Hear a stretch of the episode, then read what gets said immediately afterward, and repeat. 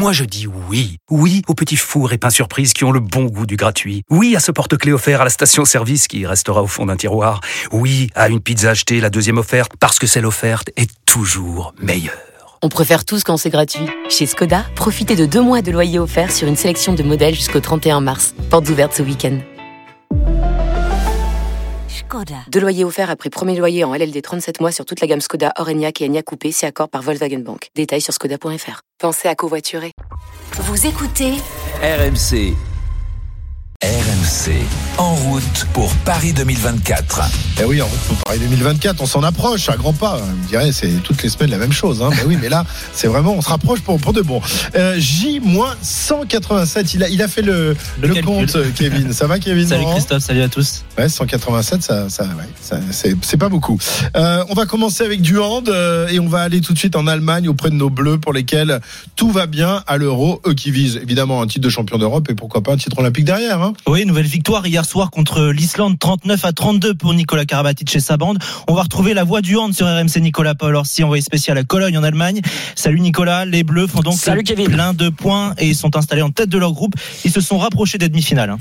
Oui, totalement, puisque si la France euh, bat l'Autriche demain à 18h, elle sera qualifiée pour euh, pour les demi-finales et peut-être même euh, qu'elle terminera première de sa poule en fonction des résultats des, des autres nations avant le, le dernier match. C'est une vraie prouesse, surtout que la victoire d'hier contre l'Islande, tu en parlais, c'est probablement le match le plus abouti dans, dans tous les secteurs de, de l'équipe de France. 39 buts marqués au niveau international, c'est colossal. On a eu une défense centrale vraiment solide et puis on a retrouvé des, des gardiens avec un bon Samir Bellassen. Samir Bellassen, c'est la surprise de cet C'était le troisième gardien dans la hiérarchie à, la base et il s'impose au poste de, numéro un. En tout cas, hier, il a, prouvé des choses. Donc tous les voyants sont au vert et euh, cette impression de, de force collective qui, qui se dégage, euh, bah, ça va permettre aux Bleus peut-être de gérer les temps de jeu et donc d'arriver en forme sur de, de potentielles demi-finales. On n'en est pas là parce que le match de demain, il sera décisif pour, pour la qualification. Mais encore une fois, euh, je te le disais, Kevin, tous les voyants sont au vert pour l'équipe de France de handball.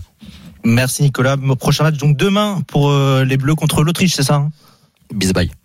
Très, ouais, bah, voilà, bise, bise, Nico. Euh, bye et bonne conférence de presse. Voilà, Nicolas Paolorsi. Euh, France-Hongrie euh, demain, donc euh, ce, les, oh, France-Autriche, ouais. Ah oui, parce qu'il y a l'Autriche et la Hongrie. On les a pas réunis, hein. Euh, et on les prendra les uns après les autres.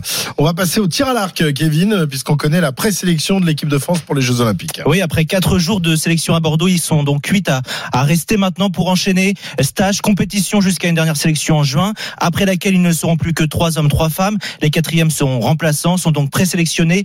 Caroline Lopez, Lisa Barbelin, Amélie Cordeau et Victoria Sébastien chez les femmes. Côté masculin, Baptiste Hadis, Nicolas Bernardi, Thomas Chiraud et bien sûr Jean-Charles Valadon qui évoque au micro de Léna Marjac ce qu'il apporte en termes d'expérience à cette équipe de France.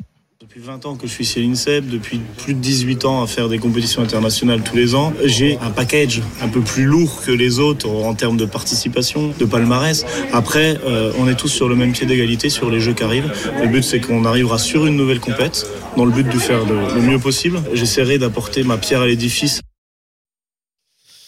Sa pierre à l'édifice, nous dit Jean-Charles Valadon, déjà médaillé euh, olympique euh, il y a de cela quelques années.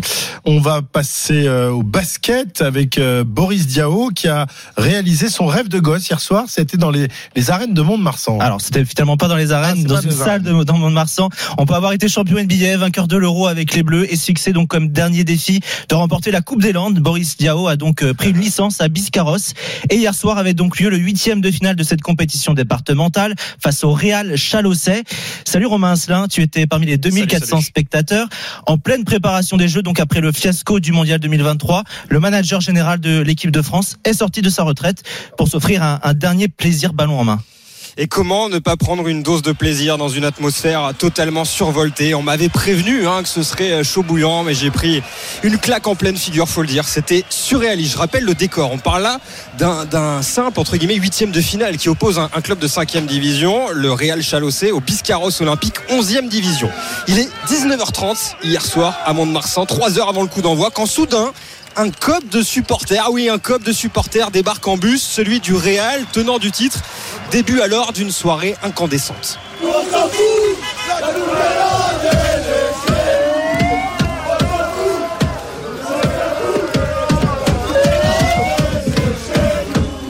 Et on comprend mieux pourquoi la, billetterie en ligne a sauté avant même son ouverture. Ça a duré toute la soirée comme ça, des pétards, des fumigènes, des chants et même des dizaines de rouleaux de papier toilette jetés sur le parquet dès le coup d'envoi. Sacré accueil de la part d'Hugo et ses copains ultra.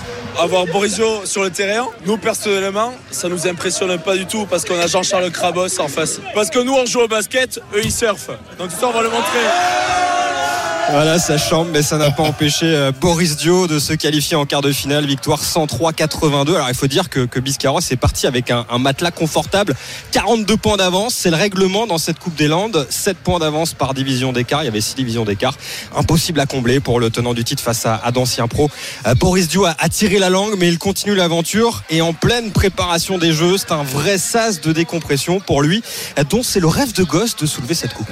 Depuis que je suis tout petit, c'est quelque chose qui me faisait rêver de faire la Coupe des Landes. Et donc là, aujourd'hui, de la faire et en plus de la faire comme ça avec des potes, c'est vraiment une période qui est très agréable. C'est vraiment le sens de, l'aventure. Ces moments-là sont, précieux entre amis. Il est alors quasiment une heure du matin. C'est la folie autour de, Boris qui enchaîne les, selfies, les autographes. Serge a pu échanger quelques mots avec lui. C'est vrai que ça lui fait un bien fou. Puis là, je pense qu'il est très heureux de jouer à ce niveau-là, de voir tous ces gens qui sont en admiration. C'est un défi un peu fou, mais vu les joueurs qu'ils ont dans l'équipe, euh, je pense qu'ils vont nous gagner la Coupe des Landes. Et là, on souhaite euh, bon courage hein, à la billetterie. Euh, si Boris Dio va, va, en finale, ce serait le, le 1er juin dans les arènes de Mont-de-Marsan. Mont-de-Marsan, c'est chez lui. Alors, je vous laisse imaginer ce que ça pourrait donner. Ah ben, L'ambiance va être encore pire que sur le port de La Rochelle pour, pour une victoire en Coupe d'Europe, euh, Romain. Hein, ça, ça ouais, va être là, la on folie. peut pas se jeter dans le vieux port. Par ah, voilà. ah, bah, voilà. Le basket, hein, c'est une, une, une, une, passion dans les Landes. Ouais. Maintenant que le Stade Montois est un peu.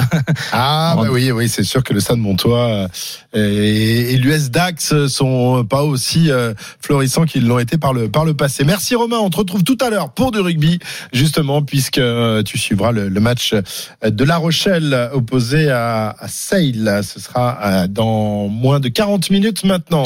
On va finir par du, du tennis de table. On sera dans un instant avec Pritika Pavad qui sera euh, notre invité. Mais d'abord, on va prendre des nouvelles des frères Lebrun qui étaient engagés euh, à Montreux ce week-end. Oui, avec un, un, choc fratricide hier soir en quart de finale du top 16 européen, donc à Montreux, sur les bords du lac Clément. Félix, 17 ans, tête de série numéro 1 et donc le mieux classé des deux, n'a toujours pas battu son frère aîné en match officiel. Victoire d'Alexis qui a 20 ans, 4-7 à 2.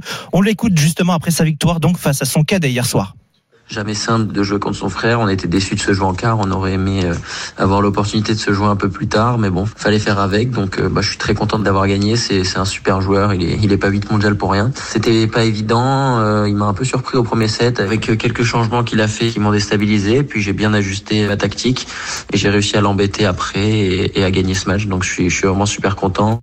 Et malheureusement, Christophe, en demi-finale, opposé au Suédois Truls Morgard, eh bien, Alexis Lebrun vient de s'incliner 4-1, donc à Montreux. Merci beaucoup, Kevin Morand, pour euh, toutes ces infos olympiques.